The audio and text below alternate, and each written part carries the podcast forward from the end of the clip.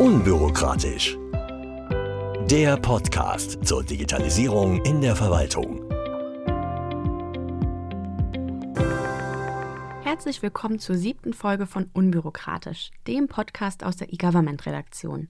Mein Name ist Chiara Maurer. Und ich bin Susanne Enes. Heute sprechen wir über das Online-Zugangsgesetz und schauen uns an, welche Forderungen die FDP an das Nachfolgegesetz stellt. Und wir werfen nochmal einen Blick in die Hauptstadt, denn da gab es ein paar interessante Neubesetzungen. Berlin ist das Stichwort.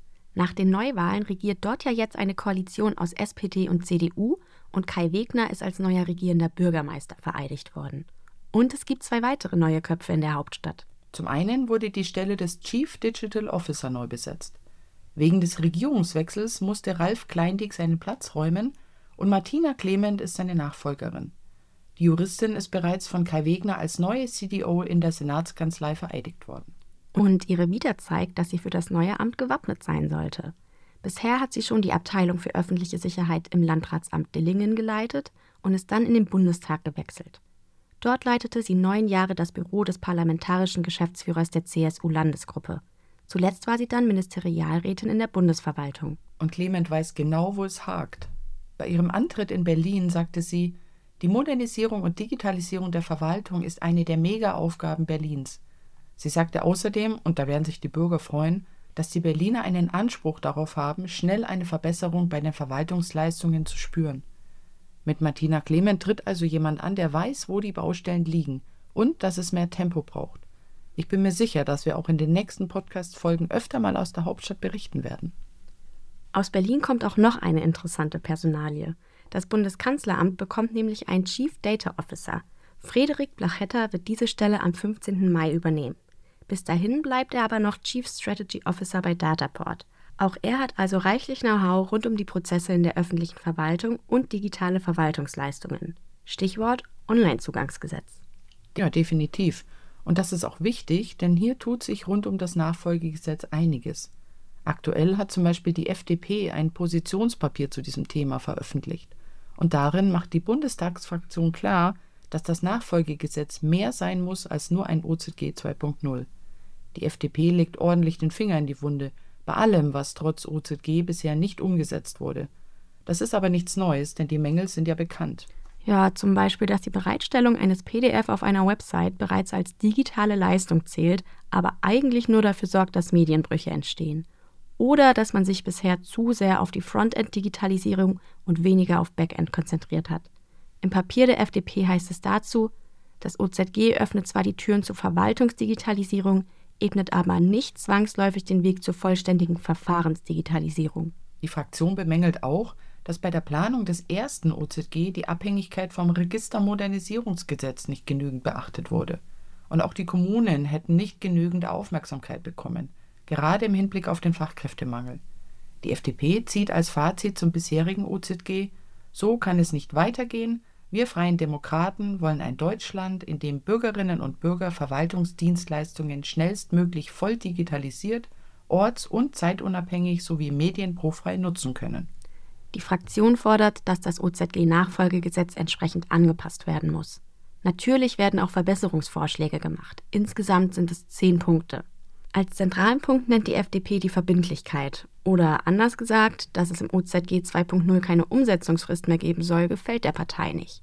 Die FDP will, dass Teilbereiche des neuen OZG mit einem Stichtag versehen werden. Zum Beispiel Postfächer oder Nutzerkonten. Beim Bund sieht man das ja anders. Bundes-CIO Markus Richter sagte in seinem Grußwort zu unserem E-Government Summit, dass die Verwaltungsdigitalisierung eine Zukunfts- und Daueraufgabe sei, unter die, Zitat, nie ein Schlussstrich gezogen werden kann. Und genau deshalb gäbe es im neuen OZG keine starre Umsetzungsfrist. Stattdessen soll es eine fortlaufende Evaluierung der Fortschritte geben. Naja, die FDP sagt in ihrem Positionspapier auch, dass die Verwaltungsdigitalisierung eine Daueraufgabe und somit nie abgeschlossen ist. Aber die Fraktion sieht eben die Gefahr, dass es zu einem, so nennen sie es, Verbindlichkeitsverlust kommt, wenn es keine Fristen mehr gibt. Außerdem sagt sie, dass ja auch den Bürgern transparent vermittelt werden müsse, mit welchen Services sie wann rechnen dürfen. Nicht nur das. Die FDP fordert einen Rechtsanspruch auf digitale Verwaltungsleistungen. Die Fraktion stellt sich das so vor, dass sich ein solcher Rechtsanspruch beispielsweise auf die Leistungen erstreckt, die bereits durch den OZG-Booster priorisiert wurden. Ein solches Modell schaffe klare Bedingungen. Ja, und solche klaren Bedingungen führen dann eben auch zu klaren Folgen. Die FDP fordert spürbare Konsequenzen für staatliche Stellen, wenn dieser Rechtsanspruch nicht erfüllt wird. Aber es soll nicht nur durch Strafandrohungen zu einer besseren OZG-Umsetzung kommen. Es soll auch belohnt werden. Die FDP denkt da an ein attraktives Finanzierungsmodell. Je höher der OZG-Reifegrad, desto mehr Geld soll es von Bund und Ländern geben. Und die EVA-Nachnutzbarkeit soll hier auch mit einfließen. Ob eine solche Strategie, also quasi Zuckerbrot und Peitsche, dazu führt, Verwaltungsleistungen online schneller anzubieten, darüber könnte man vortrefflich diskutieren. Ich bin ja ein großer Freund von Freiwilligkeit. Aber auch die hat natürlich Grenzen. Beim ersten OZG zum Beispiel gab es ja eine Frist, aber eben keine Konsequenzen bei Nichteinhaltung. Und wenn man sich den Digitalcheck anschaut, ist das ähnlich. Die Durchführung des Digitalchecks bei neuen Gesetzesvorhaben ist verpflichtend, aber das Umsetzen der Empfehlungen nicht. Vielleicht ist die Lösung, die Freiwilligkeit mit Zusammenarbeit zu verbinden. Gerade die Kommunen brauchen Unterstützung, nicht nur finanziell, auch strategisch. Das ist ja auch, was Markus Richter sagt. Der Bundes-CIO betont die Notwendigkeit der Diskussion des ebenenübergreifenden Austauschs und auch der Rückendeckung für die Kommunen. Er sagt, um die kommenden Herausforderungen zu bewältigen, brauchen wir keine 180-Grad-Wende, sondern machen konsequent auf Grundlage des Gelernten weiter. Und er sagt, wie wir es tun werden, ist für mich aber heute schon klar. Gemeinsam. Ja, das nenne ich einen Plan. Und es zeigt, dass die Kommunen mehr in den Fokus rücken, was eine ganz wichtige Entwicklung für die Zukunft ist, denn gerade die könnten künftig Probleme bekommen. Ich befürchte, ich weiß, worauf du hinaus möchtest. Nach und nach treten gerade die Babyboomer aus dem Arbeitsmarkt aus, also die Menschen, die zwischen 1950 und 1969 geboren sind. Über alle Branchen hinweg werden so in den nächsten Jahren rund ein Drittel der Beschäftigten in Rente gehen. Trotzdem macht sich der Fachkräftemangel auch jetzt schon in vielen Teilen der Wirtschaft bemerkbar und eben auch in der deutschen Verwaltung und da besonders auf kommunaler Ebene. Wie unsere Kolleginnen Nathalie und Nicola in der vergangenen Folge schon angesprochen haben, könnte ein Aspekt der Digitalisierung die Verwaltung vor einer größeren Krise bewahren. Künstliche Intelligenz. Genau, denn nicht alles, was heute von einem Menschen erledigt wird, muss das auch noch in Zukunft. Ja, um zukunftssicher zu bleiben, müssen sich Behörden deshalb jetzt neu strukturieren, Prozesse automatisieren und künftig eben gegebenenfalls auch auf KI setzen. Und das sieht auch die Kommunale Gemeinschaftsstelle für Verwaltungsmanagement so, kurz KGST. Und falls Sie sich gerade denken, KGST, das habe ich doch schon mal irgendwo gehört, dann bedanken wir uns herzlich bei Ihnen und zählen Sie jetzt zu unseren treuen Hörern, denn darüber haben unsere Kolleginnen auch schon in der letzten Folge gesprochen. Ja, aber wir gehen heute noch mal einen Schritt weg vom Thema Fachkräftemangel und sprechen darüber, wo genau künstliche Intelligenz Kommunen unterstützen kann, wie das funktioniert aber auch, welche Risiken es dabei gibt. Dabei muss man allerdings dazu sagen, KI entwickelt sich gerade in kürzester Zeit unheimlich schnell und bietet fast täglich neue Möglichkeiten.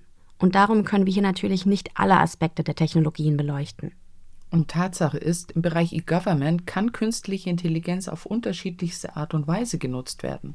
Zum Beispiel kann sie Verwaltungsmitarbeitende bei immer wiederkehrenden Prozessen und Routineaufgaben unterstützen oder diese sogar vollständig übernehmen.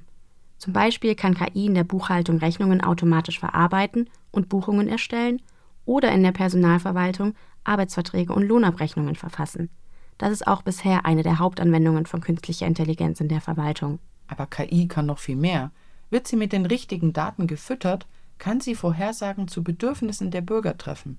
Sie kann feststellen, welche Dienstleistungen am meisten gefragt sind oder welche Routen in Bus und Bahn besonders genutzt werden. So können Kommunen dann passgenau mit ihren Ressourcen haushalten und sie genau da einsetzen, wo wirklich Bedarf besteht. Aber KI kann auch in den direkten Kontakt mit Bürgern treten, sozusagen als virtueller Mitarbeiter. Chatbots als virtuelle Assistenten bieten den Vorteil, im besten Fall immer und überall erreichbar zu sein. Da ist egal, ob Oma abends unbedingt noch wissen möchte, wann das Bürgeramt morgen öffnet, oder ob beim Familienessen an Heiligabend noch die Frage aufkommt, wann denn jetzt eigentlich der Papiermüll wieder abgeholt wird. Der Chatbot kann diese Fragen jederzeit beantworten. Ja, wie so eine Art deutscher Behördenkummerkasten. Ja, so ungefähr. Und wenn Bürgern weitestgehend durch die KI geholfen werden kann, gewinnen Verwaltungsmitarbeitende Zeit, die sie dann in andere Aufgaben stecken können, die eben doch nur durch einen Menschen erledigt werden können. Zumindest noch. Kommunen könnten so also nicht nur trotz weniger Manpower allen Aufgaben nachkommen, sondern verbessern gleichzeitig die Zufriedenheit der Bürger. Bei Chatbots gibt es schließlich keine Warteschlange und es können mehrere Anfragen von verschiedenen Personen gleichzeitig bearbeitet werden. Genau, und außerdem ist die Arbeit mit KI im Vergleich zu echten Mitarbeitern wesentlich kosteneffizienter, denn Ressourcen, egal ob menschlich, finanziell oder sonstiger Art, können genau da eingesetzt werden, wo sie wirklich gebraucht werden. Und zwar dann, wenn sie gebraucht werden. Ach, das klingt ja fast zu schön, um wahr zu sein. Ist es ja auch irgendwie, weil natürlich können KI-Systeme nicht einfach so implementiert werden. Und du kannst ja mal raten, warum, aber kleiner Tipp, wenn irgendetwas erleichtert werden kann, kommt diese Kleinigkeit immer dazwischen. Der Datenschutz. Natürlich, was sonst? Aber auch wenn es lästig ist, ist es natürlich dennoch sinnvoll und gerechtfertigt, alles erstmal aus datenschutzrechtlicher Sicht zu hinterfragen. Gerade in der kommunalen Verwaltung spielen personenbezogene Daten ja eine große Rolle.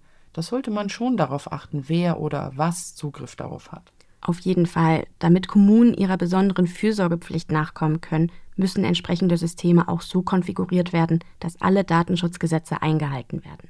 Aber apropos Daten, KI-Systeme bringen auch noch andere Herausforderungen mit sich. Da sie ja auf Daten basieren, können ihre Antworten immer nur so vollständig und korrekt sein, wie die Datensätze, aus denen sie ihre Informationen ziehen.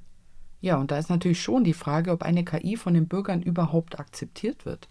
Denn als Behörde ist es ja schon wichtig, das auch transparent zu kommunizieren, wenn ein Chatbot eingesetzt wird. Und das ist auch ein weiteres Problem. KI muss genutzt werden, um ihr Potenzial zu entfalten. Aber die Bürger möchten sich nicht und schon gar nicht ihre persönlichen Daten einer KI anvertrauen. Und Mitarbeiter befürchten, dass die Systeme ihnen ihre Arbeitsplätze streitig machen könnten. Deshalb sollten die Vorteile von KI auch offen kommuniziert werden. Wie genau sich KI und insbesondere Sprachmodelle wie ChatGPT auf die Bildung und Forschung, aber eben auch auf die öffentliche Verwaltung auswirken, wollte auch der Deutsche Bundestag wissen und hat deshalb eine Studie in Auftrag gegeben. Ja, und zwar beim Büro für Technikfolgenabschätzung beim Deutschen Bundestag, kurz TAP. Und das hat die Ergebnisse auch schon im Ausschuss für Bildung, Forschung und Technikfolgenabschätzung vorgelegt. Es gab ein Expertengespräch dazu und ohne irgendwelche Ergebnisse spoilern zu wollen, die Mitglieder des Ausschusses sind sich bei einem einig. Anwendungen wie ChatGPT müssen politisch reguliert werden. Genaueres zu den Studienergebnissen hat mir Dr. Steffen Albrecht erklärt. Er ist Soziologe, wissenschaftlicher Mitarbeiter im TAP und Autor der Studie. Herr Albrecht, schön, dass Sie sich die Zeit nehmen für das Interview. Der Bundestagsausschuss für Bildung, Forschung und Technikfolgenabschätzung hat die Studie zu ChatGPT beim TAP beauftragt. Was waren denn die Kernfragen, die diese Studie beantworten sollte? Ja, das war ein recht früher Zeitpunkt noch, Anfang dieses Jahres. Und deswegen war die Studie sehr breit angelegt und hat Fragestellungen wie ähm, den technologischen Hintergrund und die technologische Entwicklung hinter dem System ChatGPT und verwandten Systemen, mögliche Entwicklungsrichtungen und äh, auch mögliche Anwendungen und Auswirkungen dieses Systems in den Blick genommen. Also Sie sagen ja, das ähm, war auch relativ früh und auch das Thema ChatGPT ist ja noch relativ neu. Kann man denn da als Wissenschaftler überhaupt schon eine fundierte Einschätzung geben? Ja, es ist in der Tat schwierig, ähm, weil das Thema nicht nur sehr neu und früh ist, sondern sich auch sehr dynamisch entwickelt hat im Lauf der Untersuchung. Ein Beispiel ist, dass das Nachfolgesystem GPT-4, was dann in den Chatbot integriert wurde, noch während der ähm, Laufzeit der Untersuchung veröffentlicht wurde und uns natürlich dann herausgefordert hat, auch diese Entwicklung noch mit in den Blick zu nehmen, die Auswirkungen abschätzen zu können. Wir konnten da nicht in dem gewohnten Sinne auf wissenschaftlich fundiertes Wissen zurückgreifen, wie wir das sonst in der Technikfolgenabschätzung machen und ähm, mussten gucken, was schon an Publikationen verfügbar ist, aber konnten auch viel auf die laufende Debatte, wie sie sich vor allem in den sozialen Medien, aber auch in Online-Medien entfaltet hat, zurückgreifen. Und äh, waren aber natürlich herausgefordert, da tatsächlich auch immer selbst zu filtern, was davon verlässliches Wissen ist und was nicht. Allerdings, ähm, das sagte ich ja schon, ist es ChatGPT nur ein, ähm, die neueste Stufe einer schon länger laufenden Entwicklung im Forschungsfeld der künstlichen Intelligenz. Und deswegen gab es natürlich auch schon äh, Wissensbestände, auf die wir zurückgreifen konnten. Ein Beispiel ist zum Beispiel, dass ein äh, kritisches Papier zu dem Thema schon 2021 veröffentlicht wurde, in dem einige Risiken gerade dieser immer größer werdenden Sprachmodelle behandelt werden. Welche zentralen Erkenntnisse wurden denn im Rahmen dieser Studie jetzt zusammengetragen? Ja, wir zeigen zum einen ähm, verschiedene Chancen auf, die sich mit der Nutzung des Systems verbinden. Und da war es uns wichtig, ähm, abzuschätzen, welche der, der vielen äh, diskutierten Möglichkeiten tatsächlich realistisch sind. Wir haben dazu sozusagen Miniszenarien von möglichen Anwendungen äh, skizziert und uns dann in dem jeweiligen Anwendungskontext das genauer angeguckt, was für Auswirkungen sich ergeben können. Und solche Chancen sind zum Beispiel im Bereich der Bildung, das war ein Schwerpunktthema unserer Untersuchung, dass sich äh, Lernende einen Partner kreieren können in Form dieses Chatbots, der ihnen Fragen stellt, ähm, der sie auf Lernfortschritte hinweist, immer mal wieder abprüft und so, so ähm, tatsächlich eine Assistenz beim Lernen erhalten. Das gleiche gilt auch für die Lehrenden, die von Routineaufgaben entlastet werden können und äh, deutliche Arbeitserleichterungen jetzt auch nicht nur im, im Bildungsbereich ähm, erwartet werden. Ähm, grundsätzlich kann man sagen, dass immer da, wo es um, um Kommunikation und Übersetzungsfragen geht, also wo sprachliches Material in andere Formen übertragen wird, dieses System ChatGPT oder auch andere äh, sehr nützlich sein können. Das können zum Beispiel Übersetzungen von Fremdsprachen äh, sein. Das kann aber auch die Übertragung von einem Sprachniveau in ein anderes, leichteres zum Beispiel sein oder auch ein ähm, bisschen weitergehend dann die Nutzung von solchen Systemen als Interface ähm, für die erleichterte Bedienung von äh, komplexeren Computersystemen. Und wir haben auf der anderen Seite aber auch in allen diesen Anwendungsbereichen äh, Risiken gefunden. Ähm, auf die zu achten ist und äh, für die eventuell dann Gegenmaßnahmen äh, zu konzipieren sind. Ich will vielleicht ein paar Beispiele nennen. In, Im Bereich der Schule ist auf äh, Datenschutzfragen zu achten. Das wird ja auch schon diskutiert, beziehungsweise es gab ja auch schon erste Maßnahmen dann der Datenschutzbehörden in verschiedenen Ländern äh, in dieser Angelegenheit. Also die, die Vorstellung, dass ähm, Schülerinnen oder Schüler ihre gesamten Fragen im Lauf eines, eines schulischen Lernprozesses einem einzelnen System oder dann mit verbunden auch einer einzelnen Firma anvertrauen, äh, die wirft natürlich Fragen auf und erfordert eine entsprechende Regulierung. Wir haben aber auch in der öffentlichen Kommunikation die Befürchtung, dass es zu einer Zunahme von Desinformation kommt, von Inhalten in im, im Bereich der Öffentlichkeit, wo man einfach nicht weiß, ob man ihnen noch vertrauen kann und so ein Vertrauensverlust äh, passieren kann in der öffentlichen Kommunikation, äh, der natürlich auch dann Auswirkungen auf die Meinungsbildung hat im politischen Prozess. Und im Bereich der öffentlichen Verwaltung ähm, sehen wir, dass Anforderungen wie die Zuverlässigkeit äh, sehr wichtig sind, dass die Angaben auch, auch stimmen, ähm, die von so einem System kommen. Und das ist gerade bei ChatGPT bisher noch nicht äh, gegeben. Und insofern muss man da auch ähm, bei entsprechenden Anwendungen darauf achten, dass hier die, die Risiken vermieden werden können. Also Sie haben ja schon die Risiken jetzt angesprochen. Es gibt ja Befürworter von ChatGPT oder anderen KI-Bots, aber man hört eben auch viele mahnende Stimmen, äh, die eben vor der KI und vor allem ihrer weiteren Entwicklung auch warnen. Wie bewerten Sie das denn? Haben diese Kritiker recht? Ja, wir haben gesehen, dass es eine sehr große Einigkeit gibt, was die Frage angeht, welche Bedeutung künstlicher Intelligenz oder solchen Systemen der künstlichen Intelligenz in Zukunft zukommt. Da gehen eigentlich alle Expertinnen und Experten davon aus, dass das eine sehr große Bedeutung in Zukunft haben wird. Die Diskussion über die Risiken oder diese Warnhinweise erscheint mir zum Teil etwas abwegig, wenn es um sehr abstrakte Gefahren geht, die sich daraus erwachsen können, aber wo eben nicht ganz klar ist, ob das tatsächlich der Fall ist, ob diese Systeme überhaupt so leistungsfähig sind oder werden, dass sie diese Gefahren dann auch tatsächlich mit sich bringen. Ich denke, es ist wichtig, am konkreten Einsatz von solchen Systemen zu schauen, welche Entwicklungen sich da ergeben können, welche Auswirkungen sich ergeben können und dann die Rahmenbedingungen entsprechend festlegen, sodass sich eine nutzbringende ähm, Anwendung möglich ist. Und ich denke daher, dass es auch gut ist, dass sich die Abgeordneten im Bundestag auf einer sachlich fundierten Ebene äh, mit diesem Thema beschäftigen und so die Debatte dann auch äh, weiterbringen können. Die Studie hat ja besonders die Auswirkungen auf Bildung und Forschung betrachtet. Wie sieht hier die Situation aus? Was kann ChatGPT und was kann es nicht? Ja, der Bereich Bildung und Forschung ist ja auch sehr viel mit Sprache zu tun und deswegen rechnen wir hier mit sehr großen Auswirkungen. Wir konnten das auch schon beobachten. In dem Bereich sind die Diskussionen ja sehr schnell losgegangen, weil Schülerinnen und Schüler das äh, ChatGPT benutzt haben, um Hausaufgaben zu machen und das nicht unbedingt transparent gemacht haben. Und äh, insofern ist hier mit, mit großen Veränderungen zu rechnen. Der Bereich Prüfungen ist sicher äh, ein Bereich, der große Herausforderungen bietet um eine faire Bewertung von Leistung noch zu ermöglichen, wenn solche Systeme genutzt werden und wenn es gar nicht erkennbar ist, ähm, ob die entsprechenden Ergebnisse von einem Menschen oder von einem System äh, erbracht worden sind. Wir erkennen aber auch die, also gerade im Bildungs- und Forschungsbereich, die Grenzen der Systeme sehr deutlich, äh, was zum Beispiel den Umgang mit Fakten oder den Umgang mit Quellen angeht, die bisher noch sehr problematisch sind und für sich tatsächlich nützliche Anwendung wahrscheinlich nur durch eine Kombination dieses KI-Systems mit anderen äh, Systemen äh, ergeben können. Also insofern kommt es auch hier sehr drauf an, auf den genauen Anwendungskontext. Ich hatte ja schon erwähnt, dass äh, für das Selbstlernen zum Beispiel Potenziale darin bestehen, Systeme wie ChatGPT als Assistenten zu benutzen. Es ist auch sehr wichtig, dass ähm, relativ hohe Kompetenzen nötig sind, um einen solchen Nutzen aus dem System zu ziehen. Und entsprechend sind sowohl die Lernenden als auch die Lehrenden gefordert, äh, diese Kompetenzen zu entwickeln. Die Beurteilungskompetenzen gehören auch dazu, was die Ergebnisse dieses Chatbots angeht, um mit den, äh, mit den Ergebnissen tatsächlich produktiv zu arbeiten.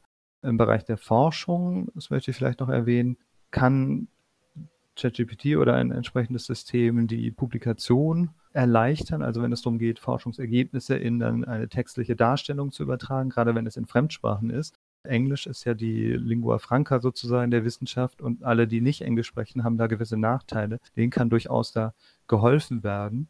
Auf der anderen Seite dürfte auch der Druck steigen, schneller und mehr zu publizieren, der bereits jetzt schon im Wissenschaftssystem spürbar ist und als nicht unbedingt gute Entwicklung bewertet wird, was die Qualität dann der Publikation angeht.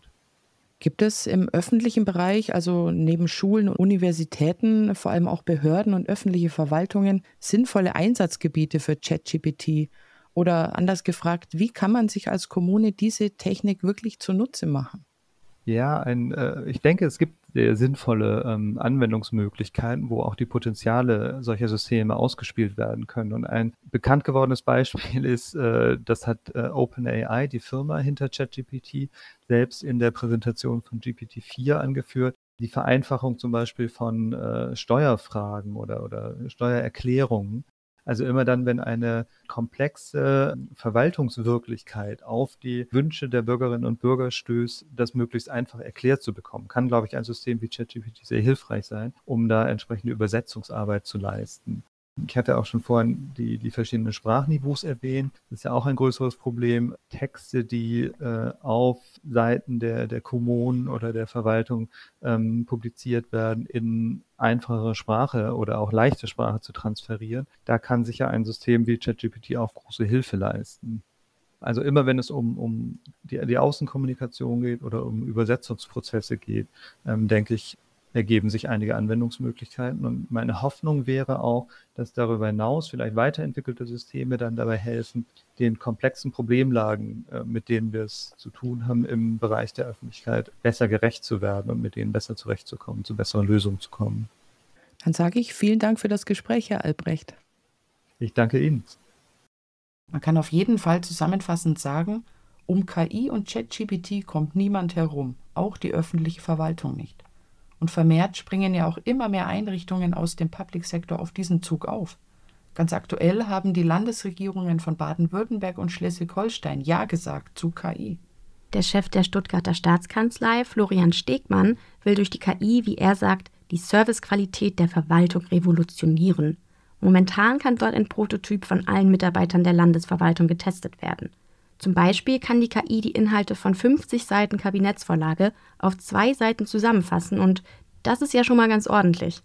Eine absolute Zeitersparnis, klar. Und auch in Schleswig-Holstein spricht man von einer Revolution der Verwaltungsarbeit. Das Ziel ist auch hier, die Mitarbeiter zu entlasten, um damit Zeit zu schaffen für die eigentlichen Fachaufgaben. Das BSI hat im Rahmen des IT-Sicherheitskongresses, der ja gestern und vorgestern stattfand, ein Positionspapier vorgestellt, das die Chancen und Risiken für Industrie und Behörden auf 21 Seiten aufzeigt. 21 Seiten?